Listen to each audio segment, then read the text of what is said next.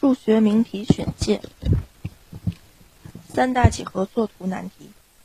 两千多年前，古希腊数学家对几何作图工具做了非常严格的限制，规定画几何图形时只准使用直尺与圆规，并且规定直尺上不能有任何刻度，直尺和圆规都只能使用有限次。于是，从一些本来很简单的几何作图题里。产生了一批举世闻名的数学难题，其中最著名的有三个：一、画圆为方问题，做一个正方形，使它的面积等于一个已知圆的面积；二、三等分角问题，做一个角，使它等于一个已知角的三分之一；三、立方倍积问题，做一个立方体，使它的体积等于一个已知立方体的二倍。在西方古典数学史上，几乎每一个称得上是数学家的人，都曾拿起直尺圆规，用这些题目测试过自己的智力，但谁也未能取得成功。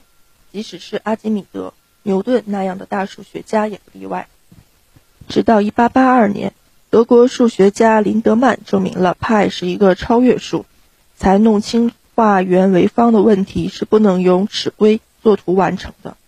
在此之前的1837年，法国数学家文托兹尔已从理论上证明，其他两个题目也是不能由尺规作图完成的。原来，只使用直尺和圆规根本不可能做出那三个要求的图形。1895年，德国数学家克莱因在总结前人研究成果的基础上，给出了三大难题不可能用尺规来作图的简单而清晰的证法。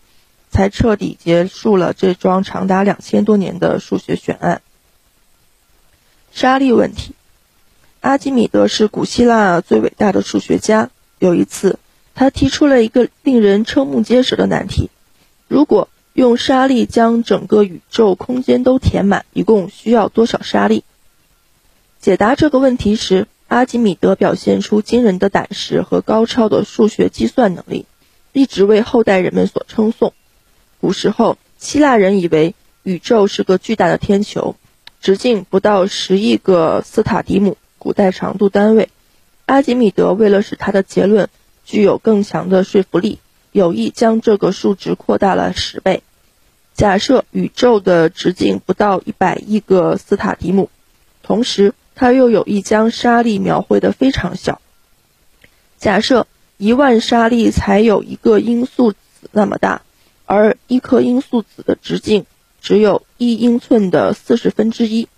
做了上述准备之后，阿基米德首先着手计算，填满直径为一英寸的圆球需要多少沙粒。由一的三次方比四十三次方等于一比六万四。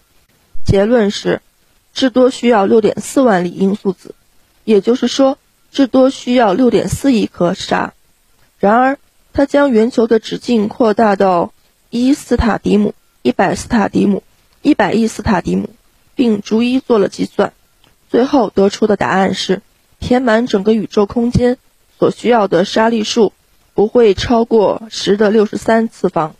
当然，以这样数目的沙粒是填不满宇宙的，因为阿基米德那个时代的宇宙，即使与现在能观测到的宇宙空间相比，也只是一个很小的角落。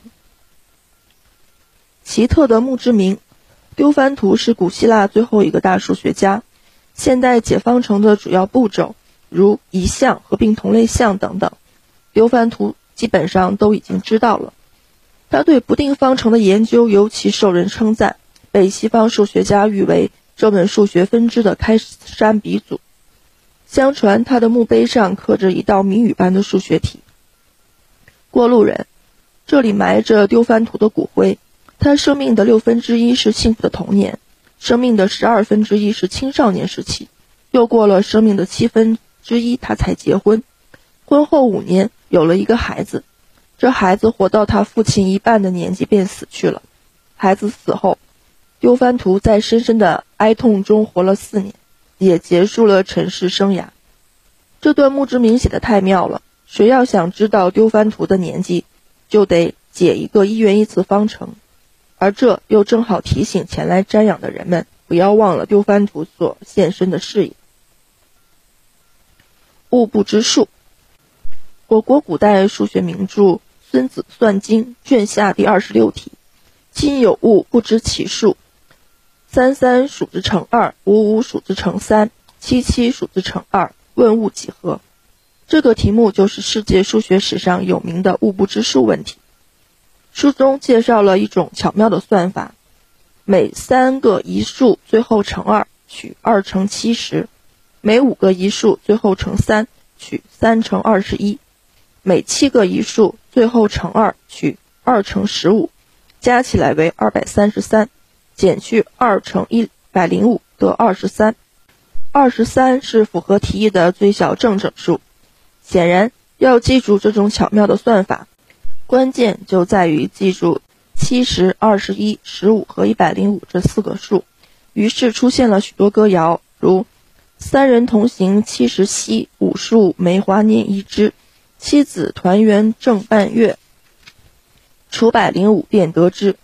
物不知数问题在我国流传很广，它是后来驰名于世界的大言求一术的起源，并很早就流传到了国外，被称作是中国剩余定理。有人说，它是整个中国古代数学中最有独创性的成就之一。百基问题，我国古代数学名著《张丘鉴算经》的最后一题。今有鸡翁一，鸡翁指公鸡，值前五；鸡母值前三；鸡除三值前一。凡百钱买百鸡，问鸡翁母除各几何？这就是闻名于世的百基问题。它是一个不定方程问题。我国人民发明了一种非常巧妙的解法，叫做百基数。由于买四只公鸡和三只小鸡共二十一文钱，买七只母鸡也是二十一文钱，因此少买七只母鸡，用这笔钱就可以多买四只公鸡和三只小鸡，而百鸡仍是百鸡，百钱仍是百钱。这样，只要先假设一只公鸡也没买。一百文钱全都买了母鸡和小鸡，根据百基数就很容易求出题目的全部答案。公鸡、母鸡和小鸡的数目分别是四、十八、七十八、八十一、八十一、十二、四、八十四。百基问题在我国民间流传极广，人们曾仿照它编了不少有趣的数学问题，如百牛问题、百蛋问题等等。清朝时，还有人专门编了一本叫《百鸡数焉》的数学书。分牛问题，相传在很遥远的古代，有个印度老人临终前吩咐三个儿子去分十七头牛，并规定老大得二分之一，老二得三分之一，老三得九分之一。由于十七的二分之一、三分之一和九分之一都不是整数，而印度的教规又不准杀生，于是。这份让人为难的遗嘱就成了一个广为广为流传的数学问题。它是一个比例的分配问题，因为规定三个儿子各得十七头牛的二分之一、三分之一和九分之一，实际上就是要他们按这样的比例去分牛，由二分之一比三分之一比九分之一等于九比六比二，而九加六加二等于十七。不难得出这个问题的答案。有人弄清了这个道理，就想出了一个很巧妙的分配方式。他将自己的一头牛借给兄弟三人，此时共有十八头牛。老大得二分之一是九头，老二得三分之一是六头，老三得九分之一是二头，剩下的一头恰好是他自己带来的，又完好无损的让他牵走了。棋盘问题。相传，印度古代有个国王天性爱玩，对国际象棋这种新发明的游戏有感兴趣，决定重赏他的发明人西萨班。西萨班指着棋盘对国王说：“陛下，请您在第一个格里赏我一粒麦子，在第二格里赏我二粒麦子，以此类推，每增加一格，麦粒数就增加一倍，一直放满六十四个格子。”国王爽快地答应了，但他不久就发现，即使扛来全印度的麦子，也远远无法兑现自己许下的诺言。西萨班要的麦粒是多少呢？这是一个有趣的等比数列求和问题。第一格是一粒，第二格里是二的一次方粒，第三格里是二的二次方粒，最后一个是二的六十三次方粒。由等比数列的求和公式可以算出，它们的和是一千八百四十四斤，六千七百四十四兆，七百三十七亿，九百五十五万，零一千六百一十五厘。这个数目大的惊人。如果修建一座高四米、宽十米的仓库来存放这些麦子，那么这座仓库可以从地球修到太阳上。然后再从太阳修回地球来。斐波那契数列，斐波那契是公元十二、十三世纪时欧洲最著名的数学家。他提出了一个有名的数学问题：如果一对兔子每月能生一对小兔，而每对小兔在出生后的第三个月里又开始生一对兔子，假定在不发生死亡的情况下，由一对出生的兔子开始。一年后能繁殖成多少对兔子？这个题目并不难，但解起来很有趣，因为不仅最初的一对兔子在不停地生小兔，后出生的兔子不久也能生小兔，越到后来情况越复杂，稍有不慎就会算错。斐波那契发明了一种巧妙解法，他将最初几个月兔子的对数依次记下来，于是得到了一个数列：一、一、二、三、五、八、十三。这是数学史上有名的斐波那契数列，它有一个奇妙的性质：从第三项开始，数列中每个数都等于它前面那两个数的和。根据这个性质，就很容易求出数列的第十三项，即一年后兔子的对数是二百三十三。牛顿问题：牛顿是十七世纪里最伟大的数学家，他认为学习科学时。题目比规则还有用些，曾潜心研究过许多复杂而又有趣的数学题。例如，有三块草地，面积分别为三又三分之一顷、十顷和二十四顷。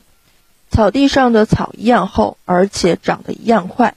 如果第一块草地可供十二头牛吃四个星期，第二块草地可供二十一头牛吃九个星期，那么第三块草地。恰好可供多少牛吃十八个星期？牛顿研究出了几种巧妙的解法，其中他最欣赏的是下面这种解法：首先，假设草地上的青草不再生长，由题中的三又三分之一顷草地可供十二头牛吃四个星期，可推算出十顷草地能供八头牛吃十八个星期，或者说可供十六头牛吃九个星期。由于青草实际上在生长，所以题中说的是青草可供二十一头牛吃九个星期。比较假设和实际的这两个结论，可以算出在九个星期的后五周里，石青草地新生的青草能够二点五头牛吃十八个星期，进而算出在十八个星期后的十四周里，石青草地新生的青草可供七头牛吃十八个星期。也就是说，石青草地实际能供八加七等于十五头牛吃十八个星期。最后再按照这个比例推算，就不难得出二十四顷草地可够三十六头牛吃十八个星期的答案。哥尼斯堡七桥问题：哥尼斯堡今苏联加里宁格勒，是一座古老的城市。博洛格尔河将城市分割成四块，河上修有七座桥。十八世纪时，城里流传着一个有趣的数学问题：谁能够一次走遍所有的七座桥，而且每座桥都只能通过一次？这个题目难住了城里所有的居民，于是越传越开，引起了大数学家欧拉的注意。欧拉认为，四块陆地无非是些桥梁的连接点。其大小形状与其题目本身无关，可以将它们看作是四个点。同样的，可以将七座桥看作是连接这四个点的七条任意曲线。这样，怎怎样解答七桥问题，就变成了一个怎样一笔画出图二那样的图形？图二的图形是上下两圆相叠，取上圆顶点 B，两圆连接点 D，下缘边缘点 C，做直线到 A。欧拉发现，凡是能一笔画出的图形，图中的每一点，除起点与终点外，都应该和偶数条线相连。而在图二中，A、B、C、D 四点都不与偶数条线相连，因此欧拉断定，一笔画出图二是不可能的。也就是说，不重复的通过七座桥的路线是不存在的。欧拉对七桥问题的研究，开创了一门重要的数学分支拓扑学研究的先声。欧拉问题：两个农妇带了一百个鸡蛋到集市上去卖，两人的鸡蛋数目不一样，但卖得的钱数却一样。第一个农妇对第二个农妇说：“如果我有你那么多的鸡蛋，我就能赚十五枚铜钱。”第二个农妇回答说：“如果我有你那么多的鸡蛋，我只能赚六又三分之二枚铜钱。”问两人各带了多少个鸡蛋？这个题目常被人称为欧拉问题。欧拉认为，下面的比例解法是一种最巧妙的解法：设第二个农妇的鸡蛋数目是第一个农妇的 m 倍，留两人卖得的钱数相等，之第一个农妇鸡蛋的卖价一定比第二个农妇的贵 m 倍。如果两人在出卖之前就将鸡蛋互换。那么，第一个农夫的鸡蛋数与卖价都应该是第二个农夫的 m 倍，即所得的钱数应该是第二个农夫的 m 平方倍。于是有 m 平方等于十五比六又三分之二等于四分之九，即 m 等于二分之三。这样，由鸡蛋总数是一百个，第二个农夫的鸡蛋数是第一个农夫数的二分之三倍。就不难算出他们两人各自的鸡蛋数。托尔斯泰问题：列夫·托尔斯泰是一位世界闻名的大文豪，他不仅写下了许多卷帙浩繁的文学巨著，也编了许多广为流传的数学题。下面这道叫做托尔斯泰问题的数学题，尤其为俄罗斯少年所喜爱。一组割草人要把两块草地上的草割完。大草地比小草地的面积大一倍。上午，全体割草人都在大草地上割草。下午，他们对半分开，一半人仍留在大草地上，到傍晚时把草割完；另一半人到小草地上割草，到傍晚还剩下一小块。这小块草地第二天由第一个割草人用一天的时间割完。假定每半天劳动的时间相同。每个割草人工作效率也相同。问共有多少割草人？托尔斯泰也非常喜欢这个题目，一生中不断研究它的各种解法。据说在晚年的时候，他对这个题目能用图解法解答而特别满意。一个割草人一天割草面积是大草地的六分之一，全体割草人一天割草的面积是大草地的六分之八。用六分之八除以六分之一就是题目的答案。四色问题。一八五二年，一个叫格斯里的英国绘图员发现，如果给地图上相邻的地区都涂上不同的颜色，那么画一幅地图只用四种颜色就够了。这个问题就叫做四色问题。格斯里解释不了其中的道理，就向数学家求教，数学家也解释不了其中的道理。一八七八年，著名英国数学家凯利正式向伦敦数学会提出了这个问题。于是，如何证明四色问题的正确性，逐渐引起数学界的广泛重视，成为近代最著名的数学难题之一。一九三九年，数学家从理论上予以证明：画一幅二十二国以下的地图可以只用四种颜色。一九五零年，数学家们证明画一幅。三十五国以下的地图可以只用四种颜色。一九七五年，又有数学家证明，对于五十二国以下的地图，可以只用四种颜色着色。那么，对于五十二国以上的地图呢？有人说，要彻底解决这个问题，至少得花十一年的时间。然而，不过几年，美国数学会就宣布一个震撼世界数学界的消息：人类依靠机器完成了人没有能够完成的事情。一九七六年九月，美国数学家阿佩尔和哈肯将地图的四色问题转化为一四八二个特殊图的四色问题，利用电子计算机计算了一千二百多个机器时，做了一百亿个判断。终于证明了四色问题是正确的，从此，四色问题变成了四色定理。费尔马大定理，费尔马大定理也是近代最著名的数学难题之一。严格的说，它还不是一个定理，只是一个猜想，是法国著名数学家费尔马提出的一个猜想。一六三七年，费尔马猜测，只要 n 是比二大的自然数，方程 x 的 n 次方。加 y 的 n 次方等于 z 的 n 次方，就没有非零整数解。这个问题看上去很容易，证明起来却非常难。三百多年来，许多最优秀的数学家也只能证明某些特殊的情形。一九零八年，德国哥廷根数学会甚至悬赏求解，规定谁最先证明费尔马大定理，就奖给谁十万马克，有效期一百年。到二零零七年为止，一九七九年，美国数学家大卫万福特得出结论，在很大很大的整数范围内，费尔马大定理都是正确的。假如存着使这个定理不能成立的整数，那么这样的整数一定非常大、非常少，而且它们的数值之大，不仅远远超过了现有大型计算机的计算能力，还远远超过了从。长远来看，能够设想的更先进的电子计算机的计算能力。一九八四年、一九八五年，从联邦德国接来传出消息说，数学家们又取得了重大的突破，有望在不久的将来彻底解决这个难题。哥德巴赫猜想，一七四二年，德国数学家哥德巴赫发现了一个有趣的数学结论：任意一个较大的基数都可以分解成三个质数的和。